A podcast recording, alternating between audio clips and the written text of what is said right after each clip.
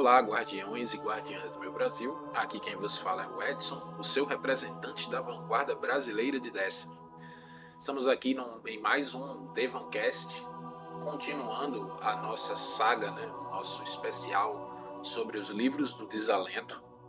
Hoje vamos para o terceiro episódio, com mais dez capítulos dos livros contando a história de Oryx Savathun e Shivuarat em busca de seus domínios, suas vinganças e suas conquistas. Vamos começar. Capítulo 21 Uma incisão. Versículo 3 1 Aurix disse: Minhas irmãs, nossas crianças estão espalhadas por diversas luas e nós vivemos no escuro gélido entre sóis. O que iremos comer? Como iremos falar? Savathun disse: Aurix, meu irmão e rei, eu estudei as feridas cortadas pelo verme, nosso Deus. Eu também estudei a forma como você morreu e retornou. Estas duas coisas são a mesma, pois elas são baseadas na morte e na passagem através de espaços cortados. Pratiquemos a lógica da espada até que estejamos afiados. Então poderemos cortar nossas próprias feridas e adentrá-las. No entanto, Shivuarad disse: Irmã, eu já estou afiada. Veja, a minha espada penetra em outro espaço. E então ela cortou seu caminho através das luas entre chamas verdes e gritos alegres. Três reinos se incharam no espaço da espada. Eles eram a contemplação e a glória de Aurix, a astúcia e o conhecimento de Savathun, e o triunfo e a força de Shivu-Arath. Estes reinos foram criados a partir das mentes e dos vermes dos nossos mestres. Eles eram confinantes a todos os espaços consagrados pela nossa colmeia. Através desses espaços eram passadas conversas e comidas, e todas as luas estavam vinculadas. Aurix disse: Foi para cá que eu vim quando morri. Vamos estabelecer nossos tronos aqui pois eu sou Aurix, o primeiro navegador, e eu mapearei a morte. Meu trono será esculpido em Osmio. Bom, aqui a colmeia começa a pôr em prática a lógica da espada propriamente dita, né? Interessante que Savatão faz uma comparação, né? É, tipo, as feridas cortadas pelos vermes são semelhantes à forma como Oryx morreu e retornou são, porque são baseadas na morte e na passagem através de espaços cortados.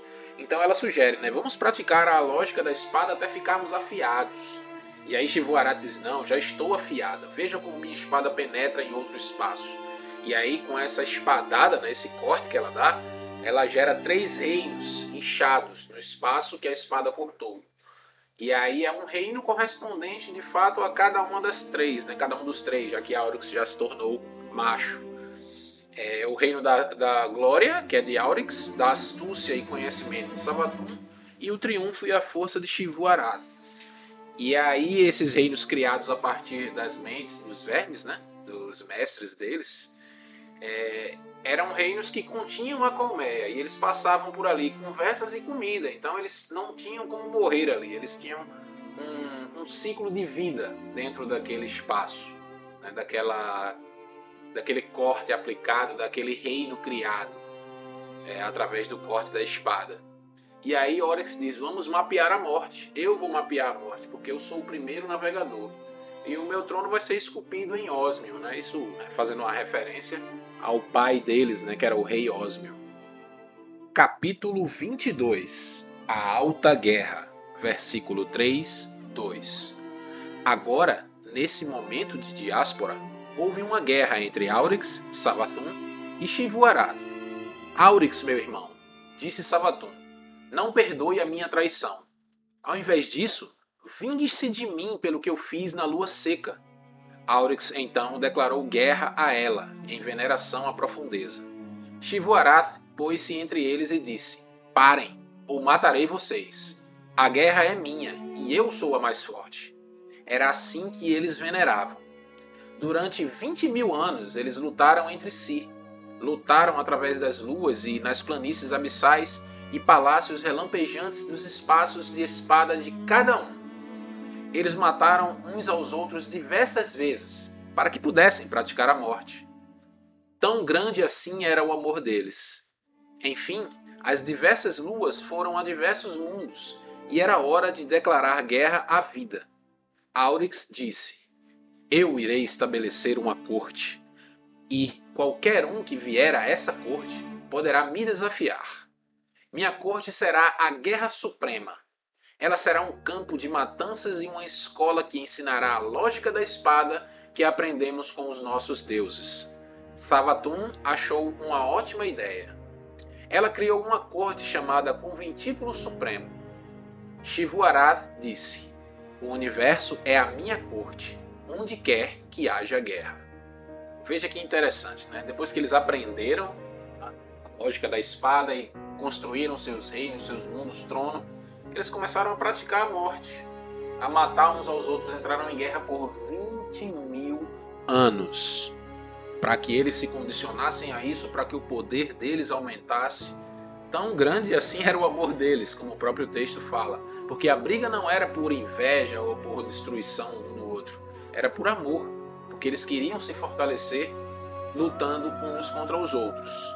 E aí, depois desses 20 mil anos, Oryx disse: Não, agora a gente vai declarar guerra a tudo que é vivo. E aí ele criou uma corte. Isso provavelmente faz referência direta ao espaço que nós tínhamos lá no Encouraçado, no Destiny 1, que era a corte de Oryx, onde a gente enfrentava vários campeões da colmeia, campeões possuídos, é, sob a liderança de Oryx lá. Então Oryx cria nesse momento sua corte. E aí Savatun também cria a corte dela, chamada Conventículo Supremo. Existe uma missão de história no Destiny 1 com esse nome, se não me falha a memória. É uma missão que você faz no Cosmódromo. E o Cosmódromo está completamente tomado por máculas. Inclusive, você não pode nem mudar de área. Se você fizer isso, você morre.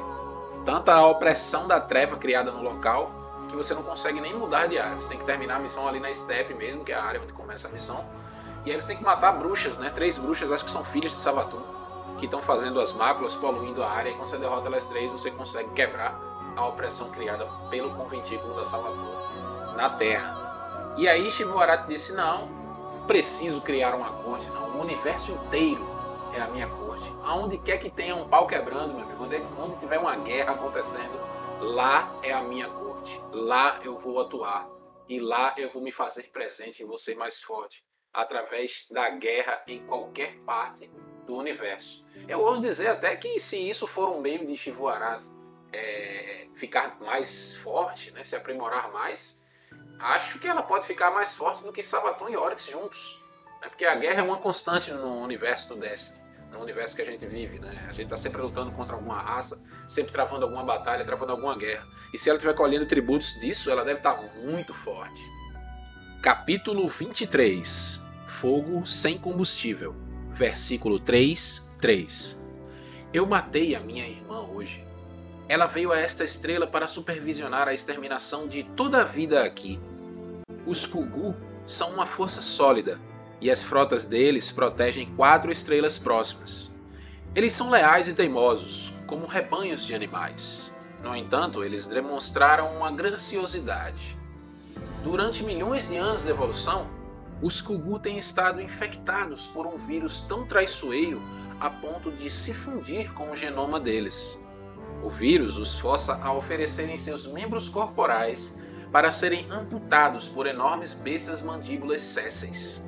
Eles veneram estas bestas e as tratam como deuses. O vírus converte as células dos Kugu em ovos, dos quais saem estranhas criaturas rastejantes para viverem nas entranhas da besta mandíbula. Em troca, a besta mandíbula expele um doce néctar para os Kugu beberem.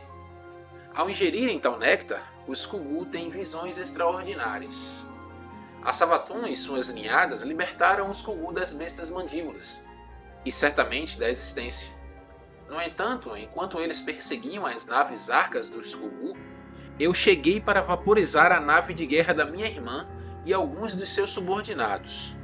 Quero permanecer entre as ruínas por um tempo, e punir a Savatun por ela ter falhado em proteger o seu flanco. Eles são como nós, estes Kungu, vinculados em simbiose. Eu sinto alegria e tristeza. Sinto-as como coisas titânicas, porque sou maior que meu corpo e minha mente agora é seu próprio cosmo. eu sinto mais alegria e angústia do que a raça comum inteira poderia vivenciar. Tristeza porque nós matamos tantos, 18 espécies só neste século, e alegria pela mesma razão. Alegria por termos eliminado essas máculas, expurgamos a imundície delas e limpamos o universo, que fica cada vez mais preparado para mover em direção à sua forma final. Nós somos uma brisa de progresso, arrancando parasitas do mundo material, pois se eles não fossem parasitas, nós seríamos incapazes de matá-los e eles ainda existiriam. E o que é a forma final? É um fogo sem combustível, queimando eternamente, matando a morte, fazendo uma pergunta que é a sua própria resposta, tudo por conta própria. É isso que precisamos nos tornar. Meu verme está cada vez mais gordo e mais faminto. Eu o alimento com mundos inteiros. Meus astrônomos me dizem que eles podem sentir a própria profundeza e que nós estamos conquistando o nosso caminho em direção a ela. Eu acho que a alegria e a tristeza se tornarão a mesma coisa em breve, como o amor e a morte. Mas olha que interessante. Oryx, Aurix no caso, né? Decidiu matar a irmã. Simplesmente porque ela veio supervisionar a exterminação da vida, só que aí ela deixou a nave desprotegida. Ela deixou o flanco dela desprotegido. E aí, e aí Aurix disse: Não, eu quero puni-la porque ela falhou em proteger seu próprio flanco, ou seja, vacilou, dançou. E também acho que um meio de ele se vingar, né? A própria Savatun sugeriu se vingue porque eu matei você e tal. Ele aproveitou a deixa né, que ela fez, o vacilo que ela deu ao vir observar os Kugu. Savatun é, matou é, provavelmente as bestas mandíbula e com isso ela cessou o ritual que eles faziam de ceder os membros para as bestas e beberem esse néctar, né? Era meio que uma troca. Eu te dou um membro, tu me dá um néctar e todo mundo fica vivo e eles têm visões. Era meio que uma droga para os Kugu. E aí a Savatun interferiu nisso e Oryx aproveitou o momento que ela não estava prestando atenção para dar um castigo nela. Então ele diz: Eu sinto alegria e tristeza. Ele, tristeza porque matou várias raças, porque ele sente tristeza por isso, mas alegria pelo mesmo motivo, porque eles estão removendo do universo, né, da existência, aquilo que eles não consideram que é a forma final, a forma perfeita. E aí ele, eles usam uma, uma falácia, né? dizendo: ó, se eles não fossem parasitas, nós não conseguiríamos matá-los e eles ainda existiriam. Isso é puxando, claro, a lógica da espada para justificar todas as atrocidades que eles cometeram e também para se sentir justificado pelo que se está fazendo, independente de lógica da espada. Então, é, eles consideram que outras raças são parasitas, são raças que merecem ser destruídas porque não são capazes de chegar à forma final ao qual a colmeia busca atingir e se considera inclusive a evolução final de todas as espécies. Capítulo 24 O Grito, versículo 3, 4 Não, Savathun, Shivuarath, minhas irmãs, nós fomos traídos, nós nunca iremos viver eternamente. Nossa força despedaça espécies inteiras. Nós inalamos a fumaça da queima deles. Este é o nosso pacto com o nosso Deus Verme. O verme nos faz poderosos, mas ao empunharmos este poder, a fome do nosso verme aumenta. Se fracassarmos em alimentá-lo, ele nos devorará de dentro para fora. Nós exterminamos 306 mundos e agora eu tenho a certeza de que a fome do meu verme cresce mais rápido do que o poder que eu extraio dele.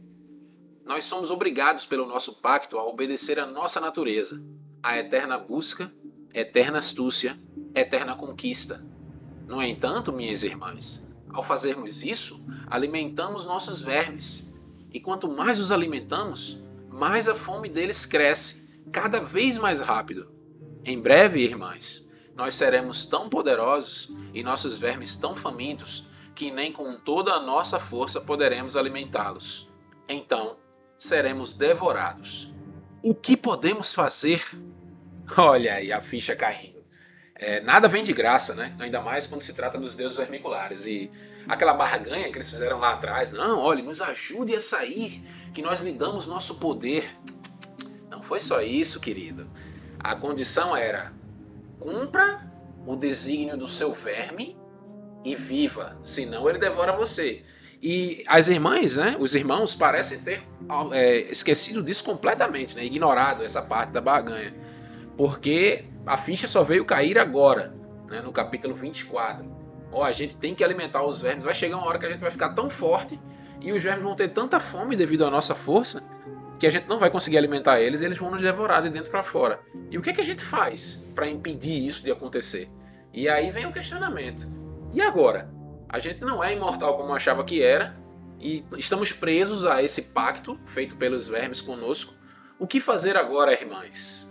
É, Oryx, não pensou antes? Agora tá aí. Capítulo 25 Dictata Ir da Kawa, versículo 3, 5. Atenção! Unidade de segurança perimetral, escutem. Preparem-se para receber novas ordens secretem solução de 60% ou encarem tributação de descumprimento imediata. O Ministério de Guerra da CAUA agora está ativo e preciso. No ano radial 989, Sulco 3, nossos clientes no ninho da CAUA recuperaram uma nave espacial interestelar. Isótopo dos cascos datam a construção da nave há 24 mil anos, na mesma época em que o sistema do fundamento parou de fazer contato com a nossa ecúmena amistosa. Aumento semântico EI, Praga. Exploradores mercenários, classe descartável, descobriram um organismo congelado em estase nos fundos do casco. Ela diz ser Taox, membro de uma espécie protocolmeia. Durante o interrogatório, ela providenciou registros da queda da civilização amonoide e informações vitais sobre os motivos, biologia e liderança da colmeia. Reforço negativo: bomba ponto axônio 8x8 infligir. Durante o último século, unidades de segurança perimetral do Exército de Estado Ecumênico têm fracassado em deter as incursões da colmeia em 17, 17 mundos diferentes. Todas as espécies da ecúmena estão de frente com a extinção. Reforço positivo. Recompensa ponto axônio. 11xVV2 Inspirar. Decapitar. Diferir. Promover sentenças estratégicas da CAUA para a vitória contra a colmeia. Identificar os organismos da liderança suprema da colmeia. Aurash, Satona e Shiró.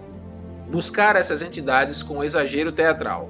Liberação caedométrica autorizada. Processem os alvos assim que eles se manifestarem a coesão da colmeia irá ruir. A vitória total contra a colmeia será alcançada através da limpeza genocida. Decretar impulso, indora, vindicador. E aí Taox volta à cena, né? Taox usou uma nave para fugir e ela acabou parando na Ecúmena. Né? Encontrou o Ministério de Guerra da Kawa e contou tudo que ela sabia sobre a colmeia, sobre a, a queda dos Amonoides né? na guerra que eles tiveram contra a Colmeia, falou tudo sobre Aurix, sobre Savatun, sobre Shibuarat, ou Aurash, Satona e Shiro, que eu não, não me recordo agora, mas eu acredito que a Taox não sabe sobre a transformação de, delas ainda, né, das irmãs em um irmão e duas irmãs, e a conversão deles nas transformações que eles escolheram, né, cavaleira, mãe e rei. E aí esses a Ecúmena, né, tá começando a perder. O exército de Estado ecumênico começou a perder, a falhar as incursões é, contra os exércitos da Colmeia em 17 mundos diferentes. Todas as espécies da Ecúmena, que é um, um, um conglomerado, estão de frente com a extinção, ou seja, a Colmeia está seguindo com o seu plano de extinção da vida, daquilo que não pode chegar à forma final, daquilo que não pode ser chamado de estágio final da evolução, como eu já falei que eles se consideram. E aí eles identificam que precisam achar os, as comandantes, né? Aurash, Satona e Shiró, e tem que processar esses alvos, processar no caso, exterminar, né?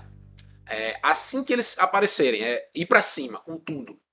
E aí, se você extermina os líderes de um exército, a coesão desse, de, desse exército né, tende a ser destruída, ser desfeita. Então, eles têm que fazer essa ação, né, eles têm que impetrar um ataque que busque encontrar a liderança. Né? E aí eles falam assim no final, né? A colmeia será alcançada através da limpeza genocida.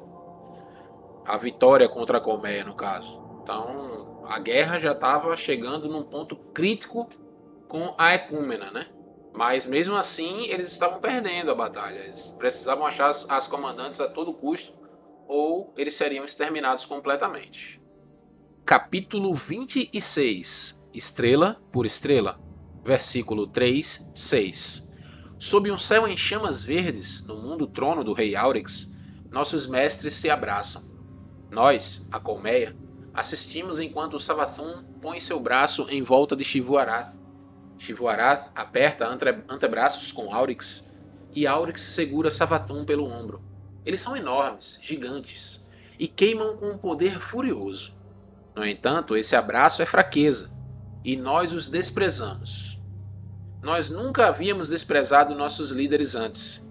Será que eles fracassaram? Nós, a colmeia, fomos afastados, mundo por mundo. Estou no meu fim, Savathun diz. Eu planejo e tramo, mas não consigo derramar sangue o suficiente para alimentar o meu verme. Quanto mais eu tento, mais faminto ele se torna. Eu mato e trucido, Shivuarath diz, mas quanto mais eu luto, mais o meu verme demanda. Eu também estou no meu fim. Os anjos bélicos da Ecúmena me mataram tantas vezes, diz Aurix, que eu não me atrevo a sair pelo universo com receio de que eu tenha que usar minhas forças para proteger a mim mesmo. Meu verme mastiga a minha alma, faminto. Será este o fim da nossa cruzada? Somos nós, a colmeia, indignos de existir? Shivuarath baixa sua grande cabeça. Nós deveríamos recuar e recuperar as nossas forças. Savathun fecha seus olhos com um ar confuso de derrota. Deveríamos implorar para o nosso Deus Verme nos dizer o que fazer no entanto, o rei Aurix, que conhece melhor a beleza da forma final, urra com elas. Vocês não aprenderam nada? Vocês rejeitariam o nosso propósito? O que quer que façamos, faremos através da chacina, através de um ato de guerra e força. Esse é o árbitro final ao qual servimos, e se dermos as costas a esse árbitro violento, então mereceremos ser devorados. Não, nós devemos obedecer às nossas naturezas. Devemos ser pensadores e astutos e fortes. Devemos aceitar este presente que o nosso Deus Verme nos deu, este desafio, e encontrar uma maneira de continuar existindo. Como iremos alimentar os nossos vermes? Shivuarath pergunta. Eu sei, diz a astuta Savathun. Eu sei uma maneira, mas não vai funcionar a menos que matemos bilhões de ecumênicos. Como podemos derrotá-los? Se não pudermos superar as forças deles, diz Shivuarath, devemos infectar as suas fraquezas. No entanto, eles são mestres da matéria e das leis da física. Eu sei uma maneira, o rei Aurix diz, mas vamos precisar de mais poder, mais do que qualquer um de nós pode ter. Então me mate, diz Shivuarath, e utilize aquela lógica da matança o poder que você comprova matando algo poderoso como eu. Então o rei Aurex empunhou sua espada e decapitou Shivu-Arath. E me estrangule, diz Savatun, segurando uma lâmina atrás dela. Utilize aquela lógica da matança, a astúcia que você comprova matando algo inteligente como eu. Porém, o rei Aurex virou-se com a força e rapidez de Shivu-Arath e decapitou Savatun antes que ela pudesse se mover. O rei Aurix foi o primeiro navegador, com o mapa da morte. Estas foram mortes verdadeiras, pois elas aconteceram no mundo da espada. Então, ele foi até o verme chamado Aka. Olha que interessante. A gente viu no capítulo 25 que a, a Ecúmena estava enfrentando problemas em vencer a Colmeia. Por outro lado, a Colmeia já estava sem forças, porque além de travar a guerra com a Ecúmena e aparentemente estar vencendo, é, rechaçando as forças da Ecúmena, eles tinham que travar a própria guerra interior, que é alimentar os vermes que eles possuem. Então a Colmeia estava travando duas batalhas, uma para suprir a fome dos vermes ou ser consumido, e a outra com a Ecúmena. Então eles não tinham forças para travar essas duas guerras. E aí o que é que eles decidem fazer? Vamos pôr em prática agora a lógica da espada, né? a lógica da matança, que é o poder que você comprova matando algo poderoso.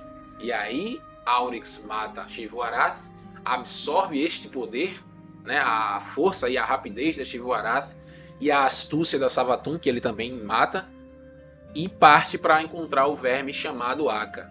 Engraçado que ele frisa bem aqui que foram mortes verdadeiras porque aconteceram no mundo da espada. Esse mundo da espada provavelmente é uma referência ao mundo da espada criado com o golpe da Shivuarath, né, que ela criou três reinos. Então, é, essas mortes aconteceram neste reino, criado no mundo da espada, provavelmente. Não, não chama de mundo trono, não está escrito no Grimório Mundo Trono, e sim mundo da espada. Que faz todo sentido ser aquele mundo lá que foi criado através de um golpe da espada, de Shivuarath. O que intriga é ser dito que são mortes verdadeiras. Significa que elas não morreram para voltar depois e aparecer lá no seu mundo trono.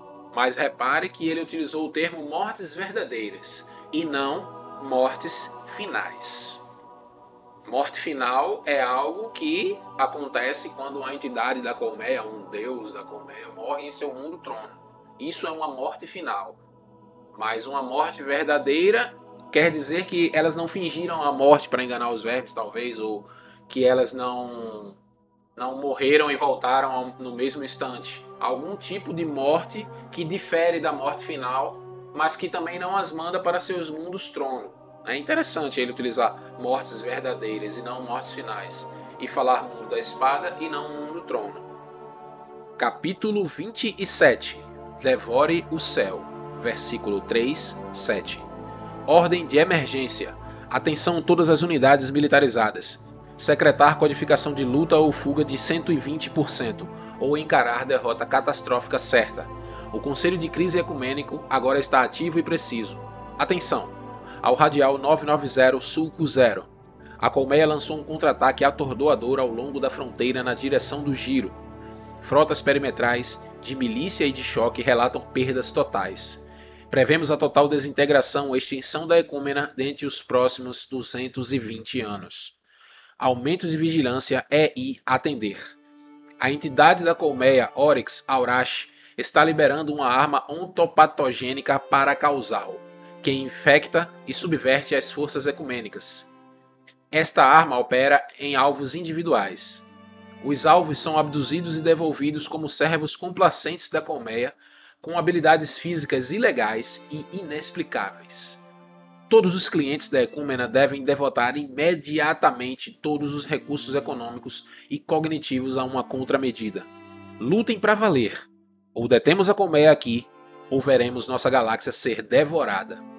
Decretar impulso 10 por 10 a Bayard furioso. É, amigão, aqui já é o resultado da visita de Aurix ao Verme Aka. Né? Ele mostra antes o que estava acontecendo para depois explicar no capítulo seguinte por que ele já chamou a Aurashi de Oryx. Né? E perceba que ele descreve exatamente o poder de Oryx de possuir quando ele fala assim: ó, é, está liberando uma arma ontopatogênica para causar o que infecta e subverte, né, converte para si as forças ecumênicas. Esta arma opera em alvos individuais, ele possui individualmente. Os alvos são abduzidos e devolvidos como, devolvidos como servos complacentes da colmeia, com habilidades físicas ilegais e inexplicáveis. Né? Os, os psionicos que se dividem, teleporte dos caçadores, dos cavaleiros lá, é, dos capitães da, é, dos decaídos, né, possuídos. E ele descreve exatamente que eles estavam sendo atacados pelo poder de possuir de Oryx. Então, ele aumentava os exércitos dele, diminuindo ao mesmo tempo o exército adversário. E aí eles lançam a máxima: lutem para valer. Ou detemos a colmeia aqui, ou veremos a galáxia ser devorada. Eles estavam já no momento de desespero. A desintegração já era prevista nos próximos 220 anos se eles não conseguirem, conseguissem deter Oryx naquele lugar ali. Capítulo 28 Rei das Formas Esta é a coroação de Oryx, o rei dos possuídos. Ela acontece assim: no abismo frígido do mundo da espada, o rei Aurix andou sob um manto de fogo verde. Ele andou através do céu, e o céu estremeceu e congelou sob os seus pés. Ele andou até encontrar Aka, o verme dos segredos, que estava negando uma verdade até, até que ela se tornou uma mentira. Aka, meu Deus, verme dos segredos. Eu sou Aurix, único rei da colmeia. Eu vim para receber um segredo.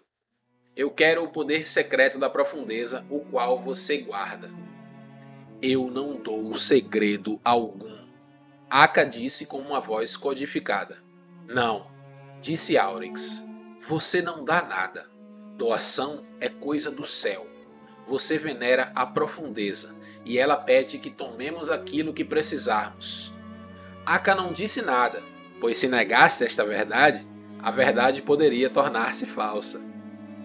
Mas você nos deu suas larvas, os vermes, Aurex disse. E é por isso que os vermes nos devoram agora, porque eles foram dados, não tomados. Então eu tenho que tomar de você aquilo que eu preciso, apesar de você ser o meu Deus. Você não possui a força para isso, disse Aka. Porém, isso era uma mentira. Aurix havia matado suas irmãs, Savatun e Shivuarath, e ele possuía a lógica da espada da matança delas. Aurix, o primeiro navegador, avançou em direção ao seu deus com sua espada em mãos. Cortou Aka em pedaços e arrancou dos pedaços o segredo de como invocar a profundeza. Ele escreveu este segredo em uma série de tábulas, as quais chamou de Tábulas da Ruína e as carregou em sua cintura. Então Aurix disse: Agora eu posso falar com a profundeza, a bela forma final. Eu serei o rei das formas. Eu vou aprender todos os segredos do nosso destino. Seu discurso à profundeza não está registrado aqui, mas sabe-se que ele retornou e disse: Eu agora sou Oryx, o rei dos possuídos, e tenho o poder de possuir a vida e torná-la minha. Então, ele saiu pelo universo e lutou contra a Ecúmena com as suas tábuas. O verme, seu deus, ficou satisfeito. Esse trecho é um dos que eu mais gosto, é o encontro de Aurix com Aka, porque é um dos mais engraçados assim, por causa do jogo de palavras, né, que eles têm. Tipo, quando chega nessa parte que ele diz assim, Aurix diz: "Você não dá nada, doação é coisa do céu. Você venera a profundeza, e ela pede que tomemos aquilo que precisarmos." Aka não disse nada, pois se negasse essa verdade, a verdade poderia tornar-se falsa. Porque Aka possui esse poder, né? Ele diz aqui no começo, ó, Aka estava negando uma verdade até que ela se tornou uma mentira. Então ele pode transformar algo verdadeiro em algo mentiroso, uma verdade numa mentira. Então, é, Oryx, Aurix no caso, né, disse: a profundeza pede que tomemos aquilo que precisarmos. Se Aka dissesse que isso era mentira, então, Oryx poderia simplesmente exigir que ele desse e não que ele tivesse que tomar. Então ele diz assim: ó, Aka não disse nada. Se ele negasse a verdade de que eles têm que tomar o que precisam, a verdade poderia tornar-se falsa e ele poderia ser alvo do próprio poder. E aí Aka cometeu uma falha, né? Quando Aurix diz assim: Eu tenho que tomar de você aquilo que eu preciso Aka diz: Você não possui a força para isso. Ele tentou negar essa verdade, mas isso era mentira, porque Aurix estava com a força da lógica da espada, da matança de suas irmãs. Então ele conseguiu subjugar Aka, matou Aka, né? despedaçou Aka, e aí ele conseguiu encontrar o segredo de como invocar a profundeza e escreveu esse segredo nas tábuas da ruína e carregava na cintura. Inclusive tem uma uma réplica desses escritos no combate contra o ogro Golgoroth no Destiny 1. É um dos chefes da incursão A Queda do Rei. E aí ele se declara: Eu sou Oryx, o rei dos possuídos. Tenho o poder de possuir a vida e torná-la minha. Neste momento ele aprendeu como possuir as coisas vivas e torná-las dele. E aí a gente volta para aquele versículo anterior, né? O capítulo anterior, o 27, onde a Ecúmena já está desesperada porque a sua frota está sendo possuída, seu exército está sendo possuído pela arma ontológica de Oryx, que é a habilidade da profundeza, que ele extraiu de Aka, a habilidade de possuir. Capítulo 29 Talhada em ruína, versículo 3, 9. Oryx travou uma guerra com a Ecúmena por 100 anos. Ao fim daqueles 100 anos, ele matou o Conselho Ecumênico na coroa fractal. E do sangue deles, Shivu-Arath ergueu-se dizendo: Eu sou guerra, e você me conjurou de volta com a guerra. Oryx ficou contente, pois ele amava Shivu-Arath. A Egúmena pranteou em tristeza. Então Oryx e Shivuarath guerrearam contra a Ecúmena por 40 anos. Ao fim daqueles 40 anos, Oryx disse ao ninho da Kawa: Escutem, eu estou com inveja da minha irmã Shivuarath. Me ajudem a matá-la. E em desespero, eles concordaram. No entanto, ele conduziu o ninho da Kawa a uma armadilha e eles foram extintos. Das cinzas dele, a astuta Savathun ergueu-se dizendo: Eu sou trapaça e você me conjurou de volta com a trapaça. Oryx ficou contente, pois ele amava a Savathun. A Ecúmena fugiu para o vácuo.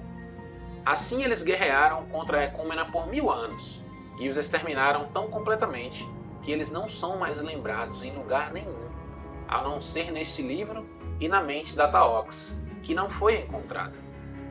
Savathun disse: Rei Oryx, como vamos alimentar os nossos vermes? Você usou o meu plano? Oryx disse à colmeia: Eu sou o rei dos possuídos, e eis a minha lei. Vocês, escravos, cada um de vocês irá arranhar e gritar, e matar tudo que puderem. Matem o bastante para alimentarem os seus vermes, e um pouco mais para crescerem. O resto, deem como dízimo para os acólitos que lhes comandam. Vocês, acólitos, liderem seus escravos em batalha. Matem o bastante para alimentarem os seus vermes, um pouco mais para crescerem, e tomem o dízimo dos escravos que vocês lideram.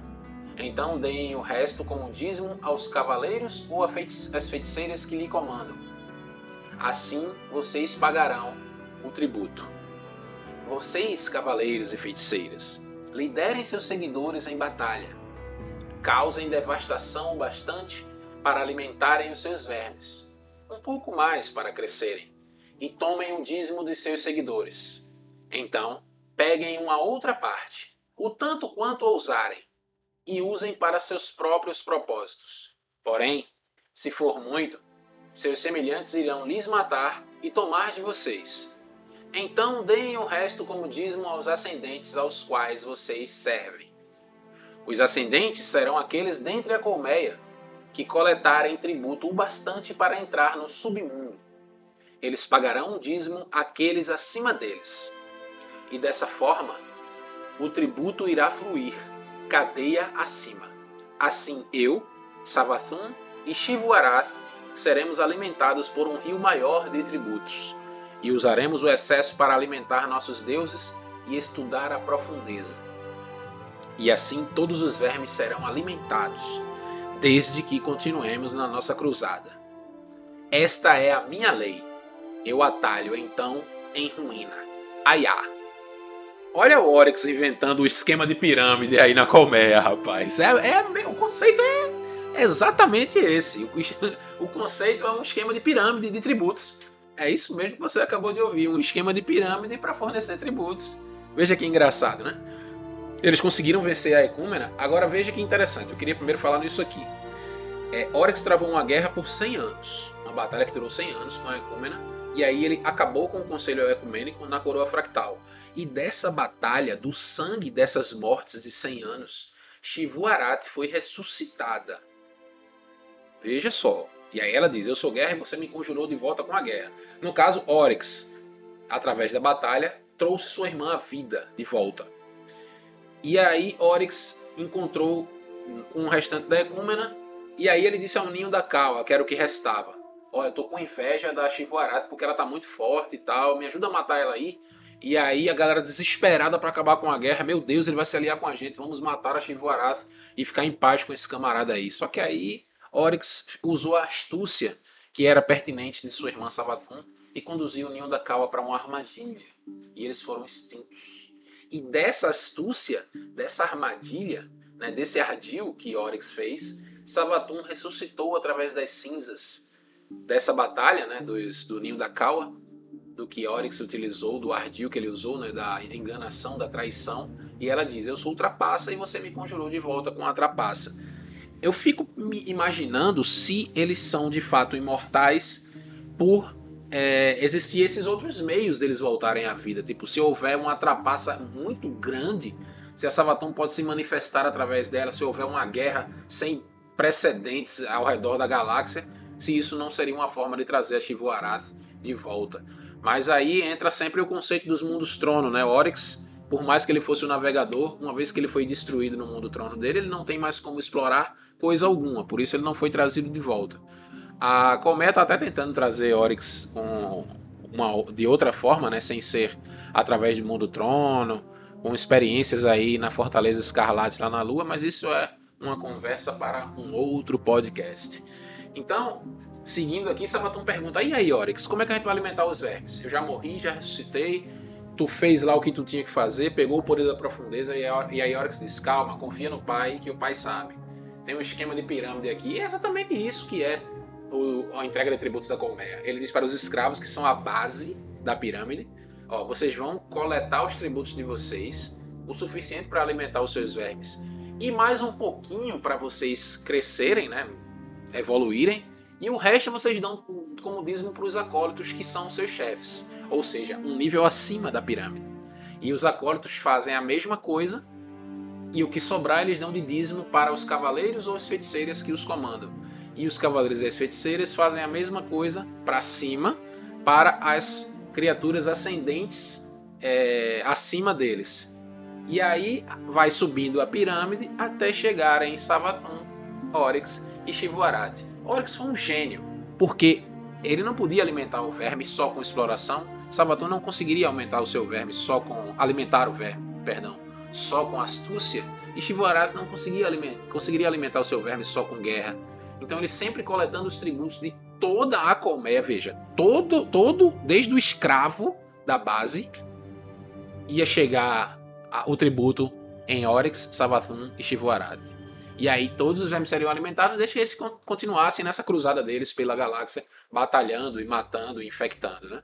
E aí ele talhou, essa é a minha lei, todos têm que obedecer e têm que fornecer os tributos. E aí, meus caros, Oryx cria um método sustentável para que eles não precisem mais se preocupar se os seus vermes vão matá-los ou não por causa da fome. Isso é que é astúcia. Ele foi mais astucioso do que Savatun e conseguiu muito mais tributos do que qualquer outra guerra que Shivu Arato viesse a travar ao redor do universo aí. Muito inteligente, Oryx, viu? Capítulo 30 Uma amputação dourada. Versículo 4, 0 Ira Contemplem a ira de Oryx, enrolada por 10 mil anos. Contemplem a amputação dourada, a queda de Taishbeth, o fim de uma era.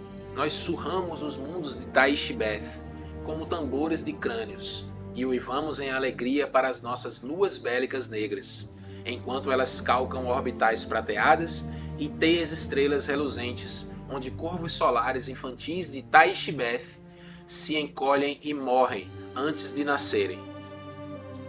Em seu mundo trono, Oryx anda de um lado para o outro dez vezes. Na primeira andada, Kragur envia os amaldiçoados para macularem os mundos de Taishbeth. Na segunda andada, os Tai enviam suas chapas de batalha e naves de arsenal para combater as nossas luas. Na terceira andada, o sacerdote bélico de Oryx os enfrenta em batalha e sai vitorioso. Ele pinta o vácuo com fogo e salga o solo com cinzas. Na quarta andada, Mengur e Kraadug, díade de cavaleiros, vão até a Ponte das Gralhas. Eles permanecem nela e matam os Tai durante dez anos.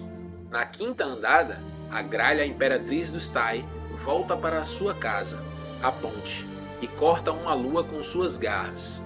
Ela abre um rasgo na lua e mata a ninhada de lá. Na sexta andada, Oryx diz: Escute-me, gralha imperatriz, e eu irei lhe descrever a última e verdadeira forma que está escrita na minha tábula. Então, ele estende seu punho, cheio de fogo negro, e engole a gralha imperatriz através de uma ferida. Aiá! Somente o Oryx conhece esse poder o poder de possuir. Na sétima andada, a gralha perfeita sai da ferida de Oryx e estende suas asas ao longo de Taishbeth. Nunca mais nasce uma criança de Taishbeth. Ela é perfeita e ela decreta a vontade de Oryx. Na oitava andada, os Tai dizem: Vocês são corrompedores, vocês são esfínteres e excrementos, vocês são podres. Por que vocês matam? Nós criávamos orbitais prateadas e teias estelares douradas. Nós chocávamos ovos, tínhamos coisas boas. Nossas roupas eram finas, nossa comida era famosa. Com uma de suas penas, a nossa imperatriz poderia fazer cócegas nos deuses. Na nona andada, Oryx diz: Este é o único Deus. Esta habilidade de ditar o que irá e o que não irá existir. Este poder de continuar existindo. Este é o seu Deus. Ele nunca tem cócegas. Na décima andada, os Taishbeth são extintos. Então, Oryx diz: Escutem, minhas irmãs. Vocês sabem o que nós fizemos? Nós conquistamos o nosso caminho até a beira da profundeza. Ela sussurra para mim quando eu a chamo e guia o meu voo. Ela diz que nós estamos no limiar dela e que eu deveria entrar. Eu irei até lá falar com ela. Bom, aqui a gente tem Oryx batalhando com mais uma, uma raça, né? mais um povo, né? a Taishbeth, é, o povo dos Tai. Né? Taishbeth é o nome do local. Então, tipo, é uma região que possui vários mundos, né? E aí eles exterminam todo mundo lá e tal. E ele começa a falar sobre alguns personagens que existem na, na corte de Oryx, né? Kragur, o Mengur e o Kradug, que é aquele cavaleiro que era um cavaleiro normal e um cavaleiro possuído. Trouxeram até agora eles no Destiny 2 como inimigos do evento público contato, né? A Kragur, se não me engano, era uma feiticeira possuída, que era o nível 3 da corte de Oryx. E o sacerdote bélico, que era, era o discípulo, foi discípulo de Crota, né? Crota ainda não apareceu aqui na nossa narrativa, ele vai ser nascido, vai ser gerado ainda. Mas o sacerdote bélico ele treinou com, com Crota uma época para aprender o, olho, o olhar da alma suprema, mas isso é um assunto para outro momento. Então o sacerdote bélico já existia nesse momento aqui, né? foi gerado por Oryx, aí, criado, é, promovido por Oryx, é, e estava batalhando e conseguiu vencer também as forças do Stai. E aí é, o Oryx destrói a Gralha Imperatriz, que era uma, uma força Tai muito forte, conseguiu matar uma ninhada inteira que existia numa lua. Só que aí Oryx utilizou o recurso de possuir, né? Esse, quando ele fala aqui, através de uma ferida, a gente pode lembrar para quem obviamente jogou o Destiny 1, né? Que quando a gente entra na primeira missão lá, a Guerra por Vir lá em Marte, quando você observa ao longe os cabais sendo possuídos, existe um corte no espaço, né? um buraco, uma fenda, que solta um, como se fosse um tipo de, de corrente, um tipo de link, puxando a criatura para dentro dessa ferida, desse corte no, no, no, na realidade. E aí, quando a, a gralha sai, ela já sai possuída e nunca mais nasceu uma criança desse conjunto de mundos. E os Tai Tibet são extintos. É, os Tai né, são extintos na décima andada de Oryx. Ele deu 10 andadas na no mundo trono dele, estava passeando lá no mundo trono, ficou lá andando para lá e para cá, de boinha, só avistando a guerra e quando ele precisava agir, ele agia, né? No momento da gralha, ele ele fez a a arte de possuir lá na gralha. E aí no final dessa batalha, ele diz: "Ó, oh, a gente conquistou o caminho até a profundeza. A gente já é digno de comungar com a profundeza, de ir até lá. Então eu irei até lá falar com ela. Mas isso só vai ser no próximo capítulo, no próximo episódio do nosso solo run especial dos livros do desalento, onde nós vamos abordar do capítulo 31 até o 40, na penúltima parte desse especial sobre os livros do desalento. Eu queria agradecer a você que escutou até agora e que esse podcast, esse solo run só é possível por causa da sua audiência. Peço perdão pela propaganda, mas ela é um meio que eu utilizo para poder tentar monetizar esse podcast, para que também seja uma forma de vocês me ajudarem com um pequeno anúncio curto de 30 segundos sempre no começo dos podcasts. Eu optei por não colocar nenhum anúncio no meio em forma de respeito ao carinho e o prestígio que vocês têm comigo. Então a única vez que vocês vão ouvir um anúncio nesses podcasts meus aqui é no começo e eu agradeço e peço perdão por isso. Lembrando que o Solo Run do Devancast está disponível nas plataformas mais utilizadas de áudio, como Spotify, Google Podcasts e Deezer.